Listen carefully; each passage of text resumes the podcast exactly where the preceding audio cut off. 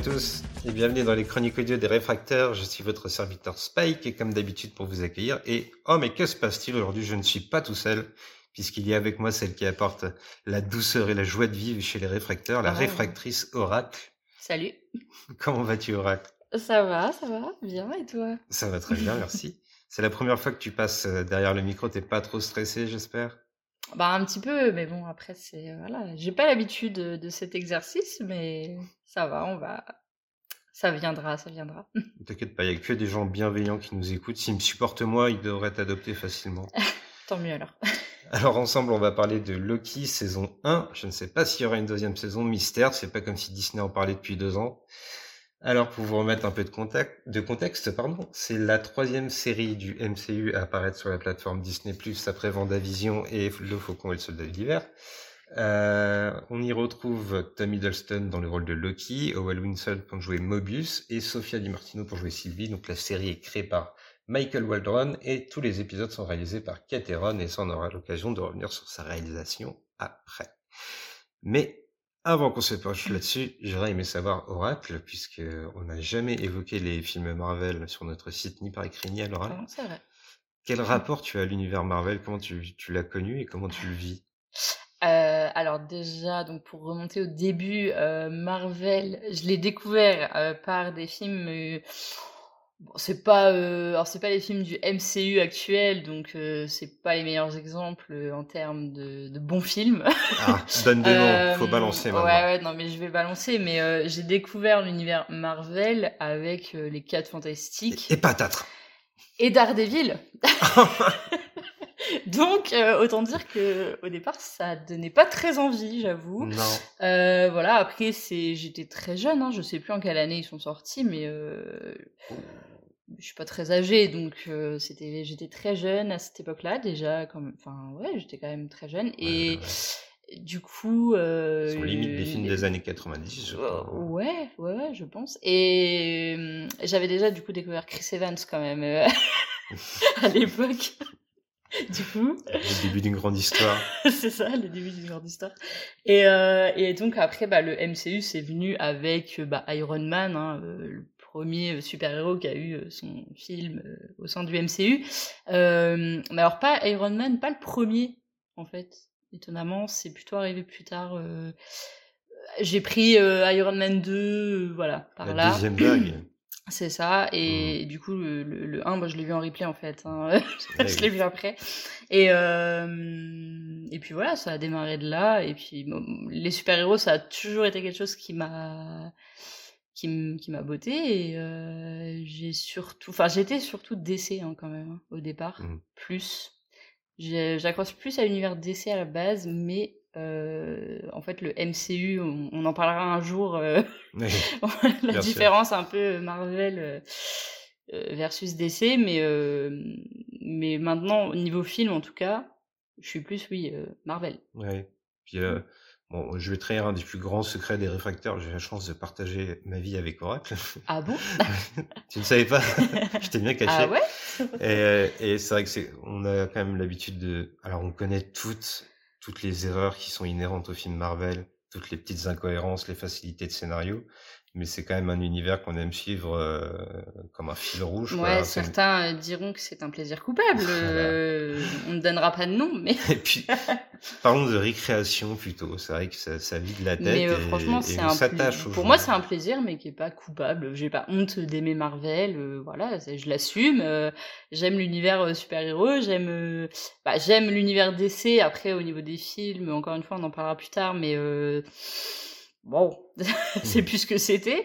Euh, mais euh, voilà, j'ai pas honte d'aimer en tout cas euh, ces univers-là. J'ai pas honte d'aimer euh, les films de super-héros et donc pour moi, c'est un plaisir qui n'est pas coupable, c'est un plaisir. Euh, C'est sûr que ça reste du divertissement avant tout. Il n'y a pas euh, forcément, enfin, il n'y a pas toujours euh, beaucoup de fond hein, dans les Marvel, c'est pour divertir. Et puis le cinéma, c'est aussi pour ça, hein, du coup, hein, le...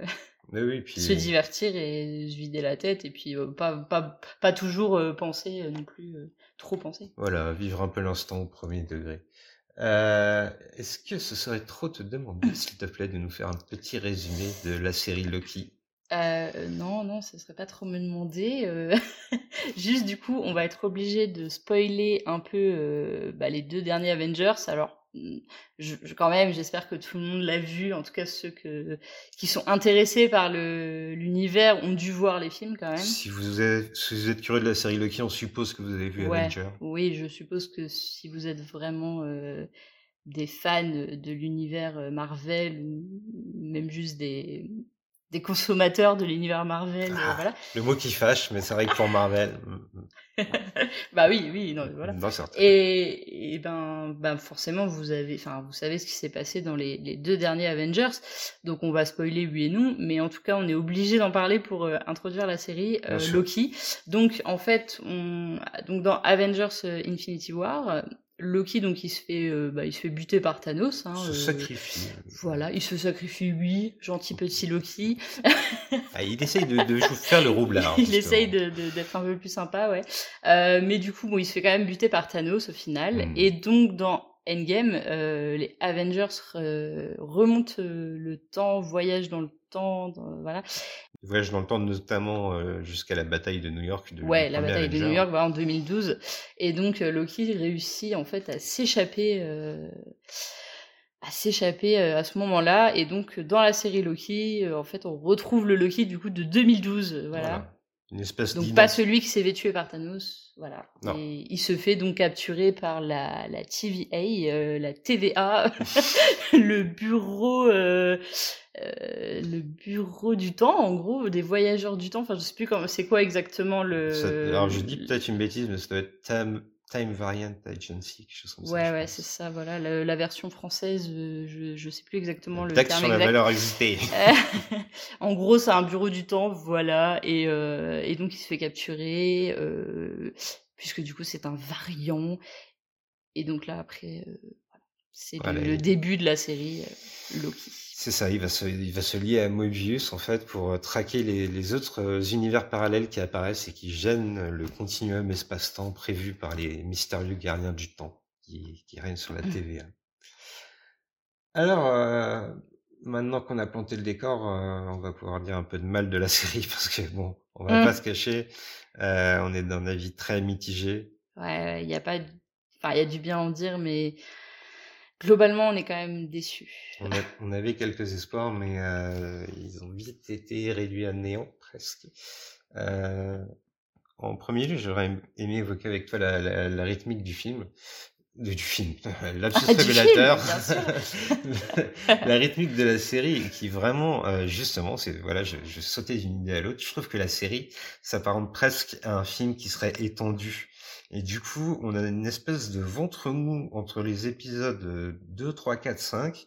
On a l'impression que les choses sont plantées dans le 1, les choses se résolvent euh, dans le sixième et dernier épisode, et qu'entre-temps, ça traîne en longueur, et ça invente des trucs qui sont un peu euh, du vent, finalement, qui ne prennent pas le spectateur.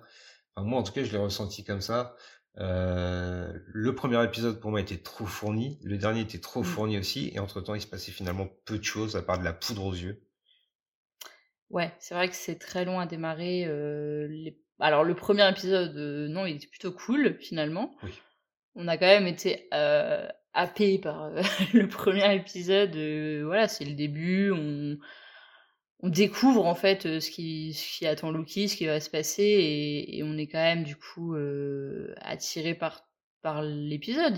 Clairement, il était assez attrayant. Maintenant, à partir du deuxième épisode, ouais, ça traîne clairement en longueur jusqu'aux deux derniers. En fait, il y a tout qui se passe dans les derniers. En fait, c'est dommage parce que du coup, bah, c'est une mini-série et finalement, quand dans une mini-série de six épisodes, on n'arrive pas à raconter quelque chose dans trois épisodes, Mm. c'est un peu. C'est- un vrai problème. Ouais. Et on peut quand même se demander si c'est pas un, un souci récurrent chez Disney. Alors, on n'avait pas trop cette impression-là avec Vendavision parce que son concept était intimement lié à la télévision. Mais dans le Faucon et le Soldat de l'hiver, qu'on a plutôt apprécié tous les deux, c'est un avis, Ouais, euh, ouais. Un avis qui n'est pas Le forcément des partagé. trois euh, pour nous, en tout cas. Ah, c'est un avis qui n'est pas partagé euh, très largement, mais en tout cas on l'assume amplement. Euh, on avait tout de même l'impression déjà que c'était un petit peu un film qui traîne en longueur, Ouais. euh, qui, qui est mal découpé. Les personnages ne se développent que très peu en fait à l'intérieur de la saison. Ils n'évoluent pas en fait et, et on a même parfois du mal à comprendre quelles sont leurs motivations tant ils sont figés. C'est en tout cas le, ressenti que j'ai eu. Ce qui nous a un petit peu plus plu, en tout cas moi, c'est la direction artistique. Donc là, je parle vraiment des designs, des différents décors. Alors sur le papier, moi j'espérais une espèce de code quantum avec Loki, mais bon, on me propose autre chose mmh. finalement.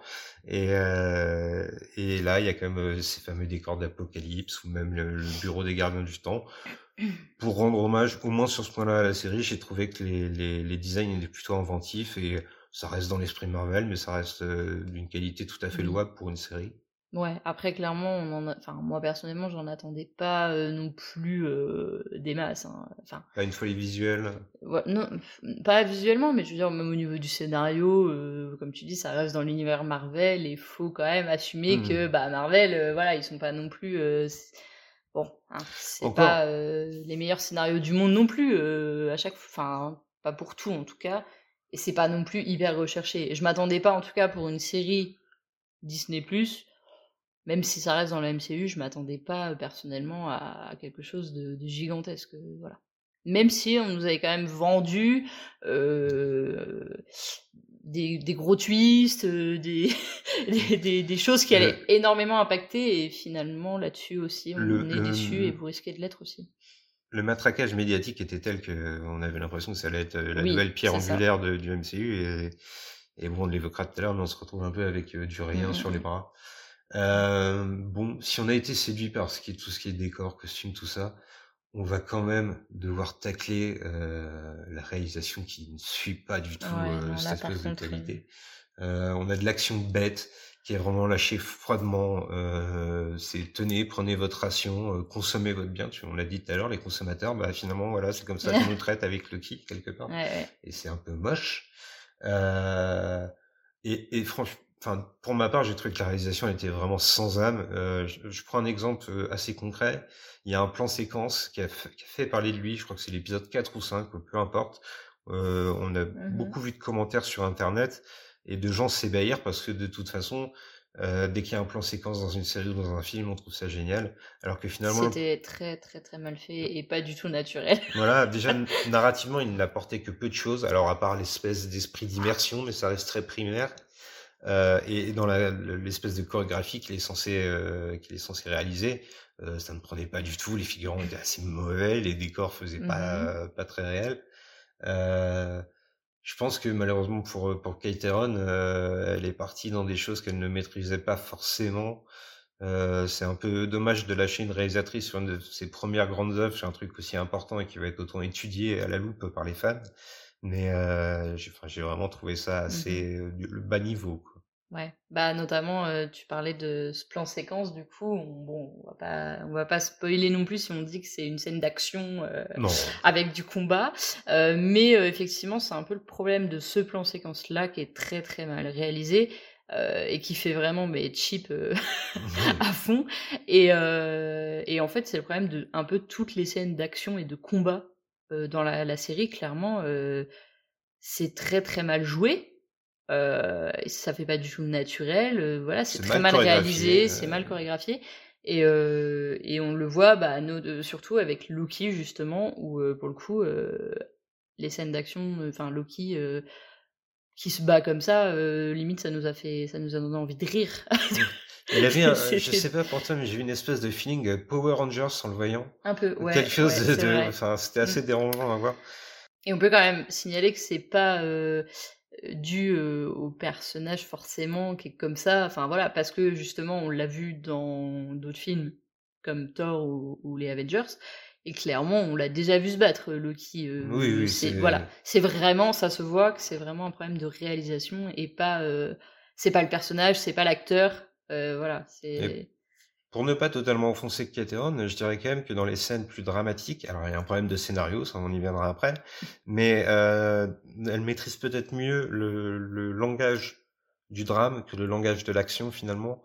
Et euh, la fin de la série est assez emblématique pour ça, qui elle et alors on va pas la trahir, ne vous en faites pas, mais qui elle est plutôt bien soulignée par la réalisation. J'ai trouvé ça intéressant comme parti mmh. pris. Euh, tandis que dans, dans l'espèce de ration euh, hebdomadaire d'action qui est censée nous livrer le kill, elle était beaucoup moins euh, performante et inventive. C'est très codifié en fait, j'ai l'impression. Et pour venir au scénario, on va trahir un point de l'intrigue, si vous le voyez bien. De toute façon, vous n'avez pas pu passer à côté vu le matraquage médiatique de Disney. Mais assez rapidement dans la série, Loki est rejoint par un alter ego féminin, Sylvie. Et on s'interroge réellement sur la place que va prendre Sylvie dans le récit. Alors attention, on n'a rien de, macho. On est pour une place des femmes dans la bah, société paritaire. Mais on a eu l'impression que ces deux personnages cohabitaient assez mal finalement entre eux, Loki et Sylvie. Ouais, c'est vrai que le duo euh, fonctionne pas. Alors, c'est dommage parce que, bah, alors déjà, oui, il y a l'effet de surprise qui a complètement été gâché. Euh, la promo de la série, en fait, dès le départ, on savait qu'il y allait avoir euh, Lady Loki. Euh, du coup, c'est assez dommage parce qu'on n'a pas cet effet de surprise. et puis, on n'a pas, voilà, oh, tiens donc, Loki en femme, mmh. c'est vachement bien. Il y a de la place pour deux Loki dans le scénario? Alors, s'il y a de la place pour deux Loki, je sais pas. Après, euh, c'est vrai que le duo aurait pu vraiment bien fonctionner. Mais je trouve ça dommage que Sylvie, du coup, Lady Loki, euh, soit une, finalement juste une pâle copie bah, du Loki qu'on connaît. Euh, voilà, on fait croire que c'est une femme qui a de la personnalité, du caractère, certes, et elle a totalement sa place dans la série, je dis pas le contraire, mais par contre, c'est complètement dommage ouais, d'avoir euh, juste une copie de Loki et pas euh, finalement d'avoir, on va dire, un, vraiment un autre Loki. Quoi. Euh, voilà. Elle reste dans un, dans, une, dans un rôle très primaire finalement, j'ai l'impression. Et là, on rejoint ce qu'on disait sur le, ventre mou, c'est que c'est un personnage qui n'évolue pas et dont on ne connaît pas vraiment les motivations quand il est introduit dans la série. Et on va, on va naviguer dans le vide pendant un bon moment, hein, soyons honnêtes. J'ai quand même senti un déséquilibre euh, vraiment euh, prépondérant entre ces deux personnages. Euh, on a l'impression que Loki est réduit au rôle de, de sidekick, voire de caution comique low cost, et qui n'est juste là juste pour balancer la, la petite catchphrase. Quoi. je sais pas si ça se dit. je sais pas. Il est juste là pour balancer une, punchline. Voilà, c'était le mot que je cherchais. On le gardera au montage, ce sera bien. une punchline. Pour balancer quelques punchlines, mais finalement, c'est une série qui aurait pu s'appeler Sylvie. Alors, c'est pas un problème pour ma part, sauf que c'est pas la promesse initiale qui, qui a été faite. Il y a forcément un, élan de déception. Et vraiment, hein, pour moi, ces personnages, ils, cohabitent pas. Et je trouve que Tommy Hiddleston, qu'on a pourtant aimé tous les deux par le passé dans le rôle de Loki, est vraiment obligé de cabotiner. En fait, euh, oui, c'est ce qu'on disait quand on, évoquait déjà ensemble euh, les séries d'avant et les autres séries du coup Marvel, on évoquait notamment le, Faucon et le Soldat de l'hiver, où pour le coup leur duo fonctionnait très bien. À noter que toutes les séries précédentes, les deux séries précédentes fonctionnaient sur des duos. Ouais, ouais, ouais. Oui, non, mais justement, il y avait cette notion de duo, euh, déjà, oui, dans Vendavision. Après, voilà, on va dire, c'était différent parce que c'était un couple, je pense. Donc, enfin, du coup, on peut pas trop juger leur duo de la même façon qu'on jugerait du coup le, faucon et le, et le, soldat de l'hiver. Mais, euh, mais je trouvais du coup pour ces derniers que euh, effectivement leur duo fonctionnait parce qu'ils étaient complémentaires, même s'ils étaient très différents. Ils sont très différents et ça fonctionnait très bien parce que finalement euh, c'était pas les mêmes. Voilà, ils se complétaient. Euh, et, là, je trouve que Loki et Sylvie, bah, c'est dommage parce qu'en fait, c'est juste deux copies. Enfin, Sylvie, c'est une copie de Loki. Et nous, on attendait quand même on, aime le Loki euh, d'avant, euh, le Loki qu'on a connu dans Thor, dans Avengers, le Loki qui est bah, malicieux, le, petit malin, le petit con, hein, on peut le, dire. Le fils de pute. non, pas les mamans quand même. Surtout pas la sienne. Surtout pas la sienne.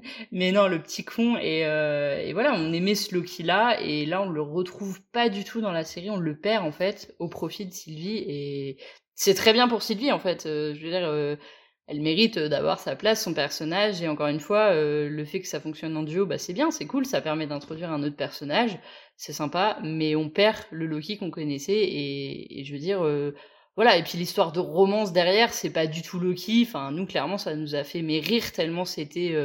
Ah, c'est mal orchestré. Ouais, enfin tellement c'était ridicule, en fait ça a tourné au ridicule parce que cette histoire de romance là et de Loki qui se découvre un un cœur euh, un cœur en mousse là c'était un peu euh, enfin c'était vraiment malvenu. On s'attend c'est pas ce qu'on attend de Loki c'est pas ce qu'on veut quoi. C'est probablement la plus grosse erreur de la série. Et alors il n'y a pas de vraie incohérence au scénario mais ça c'est très peu compatible. C'est à dire que on a l'impression que la série s'appuie sur le Loki qu'on a connu jusqu'au dernier Avenger avec cette espèce mmh. d'affect pour sa mère, par exemple. Alors que finalement, on est censé retrouver le Loki de 2012, celui qui était, euh, qui voulait envahir la Terre avec, euh, mmh, mmh, avec les armées de Thanos. Et, et, on a l'impression que ses motivations malsaines ont complètement disparu à partir du moment où il était euh, pris dans, dans, dans, cette aventure. Et d'ailleurs, au passage, on le voit extrêmement dans, dans, dans, le final de la série que c'est finalement Sylvie qui domine Loki et Loki est juste là en spectateur presque. Ouais, bah, d'ailleurs, euh, il ne parle pas. c'est, c'est, je trouve que ça représente très bien, du coup, euh, effectivement, ce duo. Au final, c'est Sylvie qui a la main sur la mmh. situation. Et lui ne parle pas, il reste en retrait. Euh, il la regarde, limite, à attendre ce qu'elle va dire, les décisions qu'elle va prendre. bah, c'est pas le Loki qu'on a connu. Et, et clairement, c'est dommage. Le Loki, là, on le retrouve au premier épisode, en fait. Qui fait qu'on on accroche justement. Hein, c'est vraiment le premier épisode. Euh, quand on regarde le premier, on se dit pas, euh, voilà, euh, on s'attend pas à la suite, donc on, découvre et on retrouve ce Loki qu'on aime finalement. Et à partir du moment où il rencontre Sylvie, ah bah c'est fini, voilà, sous fond là de love story mmh. un peu ridicule. Donc ouais, c'est dommage. Vraiment là-dessus, grosse déception parce que c'est pas le Loki qu'on aime et c'est pas le Loki qu'on voulait voir. Une fois de plus, c'est vraiment un souci d'écriture, c'est pas du tout un souci de, de, de, place de personnage. Enfin, si, c'est un souci de place de personnage, mais c'est quelque chose qui vient de, l'élaboration du scénario. Est-ce que finalement, ce qui nous plaisait dans le premier épisode, c'est pas aussi le duo qui forme avec Owen Wilson dans ce premier épisode et qui lui est bien plus homogène où là vraiment il y a une espèce de, de, de guerre à la petite phrase qui va piquer, on sent que c'est c'est là c'est malicieux. On retrouverait effectivement toute la ruse qui, est, qui doit être inhérente à une série Loki. Et finalement euh, il ne partage pas du tout ce lien là avec Sylvie. On construit une espèce de voilà de, de, de comme tu dis de love story qui ne tient pas mmh debout oui, puis moi, le personnage d'Owen Wilson, donc euh, Mobius, euh, finalement, ça fonctionne parce que justement, ils sont différents. Euh, ils ont deux euh, visions différentes des, des choses et, et deux buts différents. Et euh, surtout, bah, quand euh, ils se rencontrent, en tout cas, donc euh, la, la, fois où ils ont une vraie confrontation ensemble, c'est donc le premier épisode. Au final, ils se retrouvent, ils se parlent, et on sent que finalement, il a affaire quand même à quelqu'un de très malin aussi. il a affaire à quelqu'un qui est assez rusé aussi. Et finalement, euh, il se retrouve un peu confronté à la limite plus fort que lui. Et, voilà, il y a cette, euh, ce, enfin, le duo là fonctionne vraiment bien parce que ils sont notamment quand même différents. C'est pas ce qui est pas le cas avec Sylvie, qui en fait est une, une copie de Loki. Et, et ouais, c'est dommage. Finalement, le premier épisode n'est pas très représentatif de la série. Il va poser des, des, grands enjeux, des grandes figures, mais il, son rythme, lui, il va être plutôt bon. On était emballé après le premier, puis ça s'est vite, vite atténué. Alors au centre du scénario, il y a quand même ce concept des dimensions parallèles.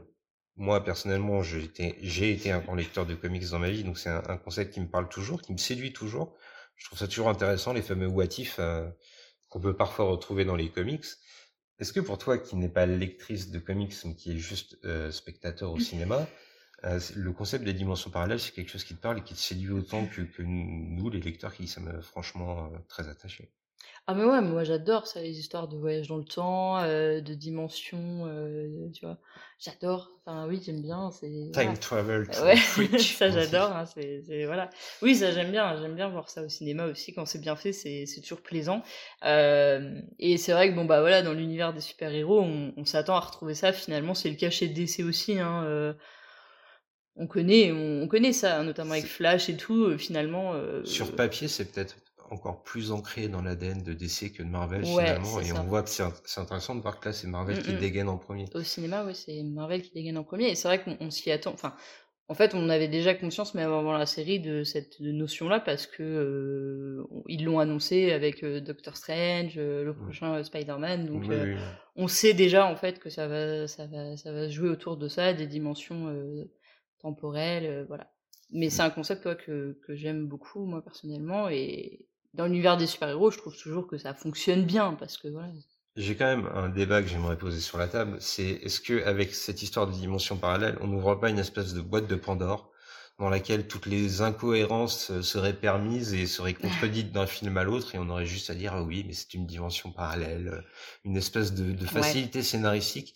Je pense que tous les deux on apprécie la continuité de l'univers Marvel. Alors elle n'est pas parfaite, elle est bourrée d'incohérences, mais en même temps elle se suit, c'est un vrai fil on peut pas le renier.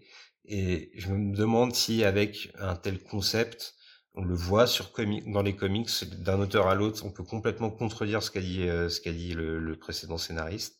Est-ce que finalement on n'est pas là en train de mettre euh, le doigt sur quelque chose qui pourrait poser problème dans les prochaines années dans l'affect qu'on a pour la continuité Marvel? Mmh Bah c'est vrai que ça pourrait être euh, un gros problème parce que déjà c'est quelque chose qu'ils utilisent beaucoup dans les comics pour faire revenir les morts notamment et, et finalement enfin finalement, voilà, quelqu'un, il se passe quelque chose, euh, il y en a un qui meurt, et ben en fait, il est jamais mort. Euh, voilà, c'est où il va y avoir un. Là, par exemple, avec Thanos, euh, finalement, c'est un peu ce qui s'est passé déjà. Finalement, ça a été la grosse merde. Voilà. vrai. Ça a été la, grosse merde avec avec Thanos, voilà. Et puis au final, ils sont remontés dans le temps pour changer, enfin voilà, essayer quand même de, enfin pour modifier les choses et réparer du coup bah, ce qui s'est passé. Mais il y a eu des impacts, du coup, c'est sûr. Mais voilà, c'est vrai que c'est histoire de dimension temporelle. On se dit, bah, est-ce que finalement, euh, à un moment donné, il pourrait pas annuler un peu tout ça et, mmh et finalement, il n'y ait jamais personne qui soit mort, qu'au final, il y ait jamais euh, les histoires et des personnages ne changent jamais parce que. Euh je, pense que désormais, à moins que ça débouche sur quelque chose d'énorme, ce sera une déception. Alors, on sait qu'au bout de la phase actuelle, il y a les quatre fantastiques. Euh, il pourrait peut-être être introduit euh, dans, dans, cette veine. On sait que tu l'as dit que Doctor Strange et le prochain Spider-Man vont s'appuyer aussi sur cette histoire de dimension parallèle, qui avait déjà été un peu initiée par Vision, si on y réfléchit bien. Oui, oui. Puisque bon, elle se, se refaisait une vie euh, imaginaire. Euh, alors voilà, on s'interroge, mais c'est vrai qu'on a assez peu de réponses pour l'instant et qu'on se retrouve finalement avec cette série à pas trop savoir qu'en faire au final et qui reste très ouverte sur sa fin. Avant de conclure, euh, j'aimerais quand même prendre position, et je pense que je vais le faire au nom des réfracteurs, tu me diras si tu es d'accord ou pas, mmh. mais euh, il y a une part de la communauté des fans Marvel qui commence à être franchement toxique et dans laquelle je ne me reconnais plus du tout. Euh, personnellement, j'ai aucun problème, et au contraire, je dirais même, avoir une œuvre de pop culture s'emparer de sujets politiques comme le racisme, comme c'était le cas dans le Faucon et le Soldat de l'hiver, mmh et euh, là, alors ça a peut-être pas été fait de manière très fine, mais euh, on nous avance un Loki qui affirme sa bisexualité. C'est franchement un détail dans la série. Et on est quand même en 2021 et on voit les gens s'offusquer sur. Un... même pas avoir à le dire. On, voit les gens s'offusquer euh, sur Internet, dire oh mon dieu il est bisexuel. Disney est en train de forcer un message politique. Je trouve ça complètement bah, Un peu comme les gens qui ont dit que Captain America était noir finalement. Voilà. Maintenant, voilà, ça, ça devrait pas être un problème. Et là, Loki est bisexuel, bah tant mieux pour lui. Euh. c'est facile d'en appeler à la cancel culture et d'essayer d'exprimer une voix divergente sur Internet qui nous représente sûrement, euh, je l'espère, seulement une minorité des fans parce que franchement ça devient insupportable. Mais euh, on peut pas dans le même temps dire oh Captain America il est noir, oh Loki il est bisexuel, moi ça me va pas, ça gêne mes convictions. Et puis dans le tweet d'après, elle est critiquer le cul de l'actrice. Franchement, euh, dans quel fond Ah bah ça le féminisme, euh, oui. Dans quel fond j'en ai en train de se noyer? D'ailleurs au passage, Sophia Di Martino n'est pas du tout euh, Ouais, ouais. Alors, euh, assez séduisante, faut franchement. Oui, la pauvre euh, s'en est pris en plus euh, enfin, plein la tronche, alors que franchement, voilà, pour rien. Combien même elle serait affreuse, qu'est-ce que ça peut faire, franchement? C'est ça, en fait. Enfin, comment vous pouvez passer de, de oh, on est au-dessus de ça politiquement à oh putain, t'as vu son cul Non, mais franchement, enfin.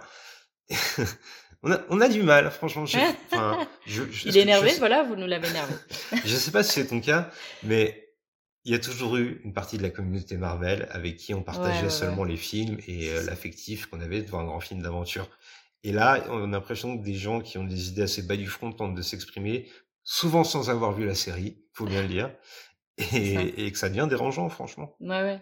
Et oui, justement, tu me demandais au début euh, du podcast euh, ce que je pensais de, enfin, l'univers Marvel et, et, mon rapport à l'univers Marvel. Et bah justement, tu vois, je n'ai pas parlé de ça, mais je trouve que ces derniers temps, et ben au moins ils se, ils s'adaptent en fait à la société et ils font passer des messages quand même euh, politiques euh, à travers leurs films et leurs séries. Et souvent progressistes, disons. Voilà, et on peut dire du coup tout ce qu'on veut sur la qualité euh, des films Marvel, en tout cas au niveau du fond.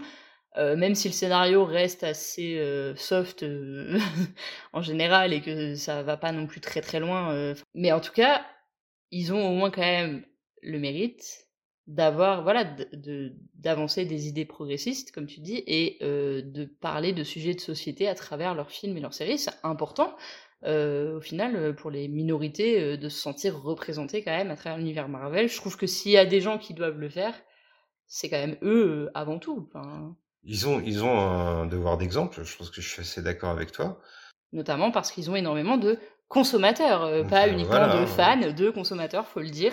Il y a des gens, ils vont juste au cinéma euh, pour voir des films Marvel, euh, juste pour se divertir. Mais bah, c'est important aussi pour ces gens-là qu'on inclut un message politique, et ça, Marvel le fait à quasiment, avec quasiment tous ses héros maintenant, et à quasiment tous ses films et ses séries. Et franchement, je trouve ça, enfin, ce côté-là, je le trouve, euh, je trouve ça top. On peut critiquer le geste, la manière dont c'est fait, qui n'est pas toujours très subtil suivant le, la série. Encore que dans Loki, j'ai pas trouvé que c'était spécialement mal fait.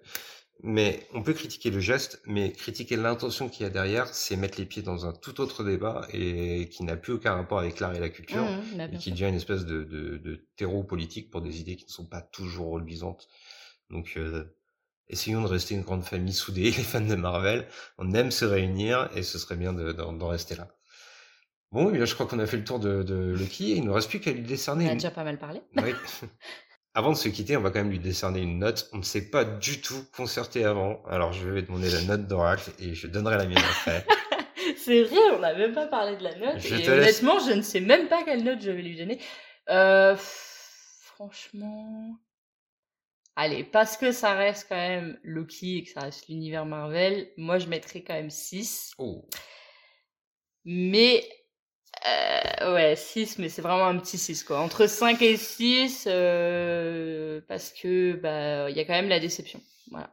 Eh ben écoute, partons sur un 5 parce que pour ma part c'était assez tranché sur un 4. Je pense que euh, franchement. Ah non mais j'ai été assez gentil quand même. Hein, j'ai l'habitude de, de, terminer euh, les podcasts par on conseil et justement je dirais on conseille à ceux qui sont vraiment des fans de, de multidimensions et de et de voyages dans le temps.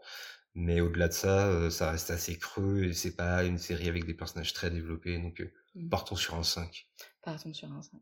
très bien. et eh bien je vous remercie de nous avoir écoutés et puis on vous fait des bisous. comment on leur fait des bisous aujourd'hui?